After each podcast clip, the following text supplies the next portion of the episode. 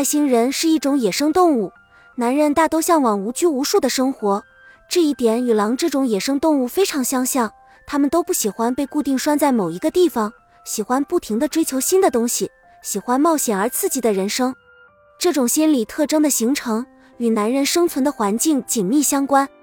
从自然条件恶劣的原始社会开始，男人就在外边捕鱼狩猎，获取最起码的生存权。到了硝烟四起的战争年代，男人又要靠建功立业来博得功名利禄。如今到了商品社会，男人更是得通过在外打拼攫取财富。这些其实跟野生动物占山为王没什么区别。我们常说，男人要以事业为重，男人眼中的事业相当于野生动物眼中的食物。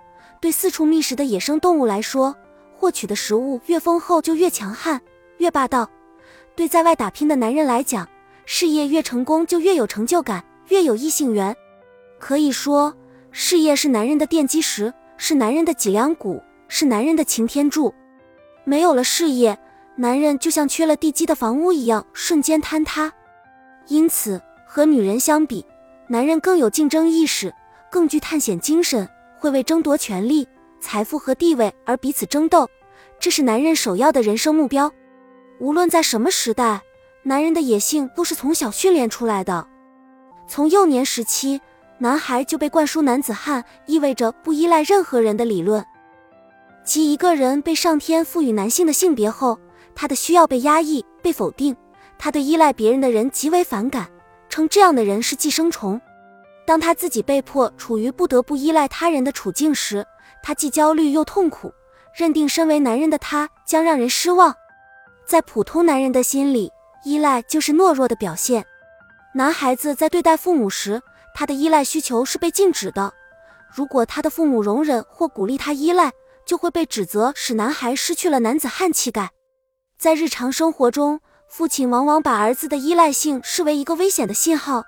他的生存哲学是：除了自己，不要指望任何人，这才是我的孩子。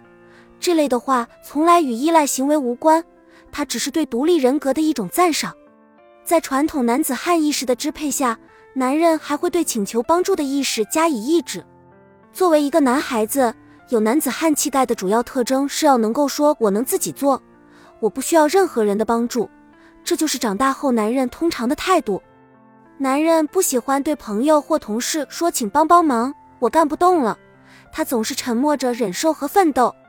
当他最后终于无法支撑时，或在极端的情况下自杀时，他的亲密伙伴甚至常感惊讶，没有人察觉到出了什么问题。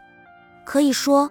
男人对感情的意志是强有力的、深入的，是与他对自己作为一个男子汉形象的期望密不可分的联系在一起的。为了生存，他必须把自己与因刺激而呈现出的不可遏制的反应相隔离。因为不允许自己自由表达感情，男人过着不断的和自己过不去的生活。这样，他的外在面孔不断的抵抗他的内在真实的面孔，他通过否定自己而支配着自己。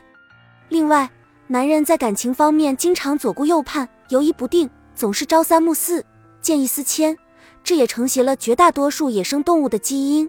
后者在选择性伴侣时，往往只图一时的快感，不计任何后果。难怪有人说，男人是种尚未进化好的动物。我们有时候会把滥情的男人称为衣冠禽兽，甚至干脆斥之为禽兽不如。就是因为男人身上的兽性显然更接近于自然界里尚未驯化的野生动物，男人就是这样，外部特征虽已进化的人模狗样，其内心却仍是兽性未泯、野性未驯。作为一个聪明的女人，了解男人的野生动物本质之后，必然能够加以利用，既支配男人，又不被他伤害。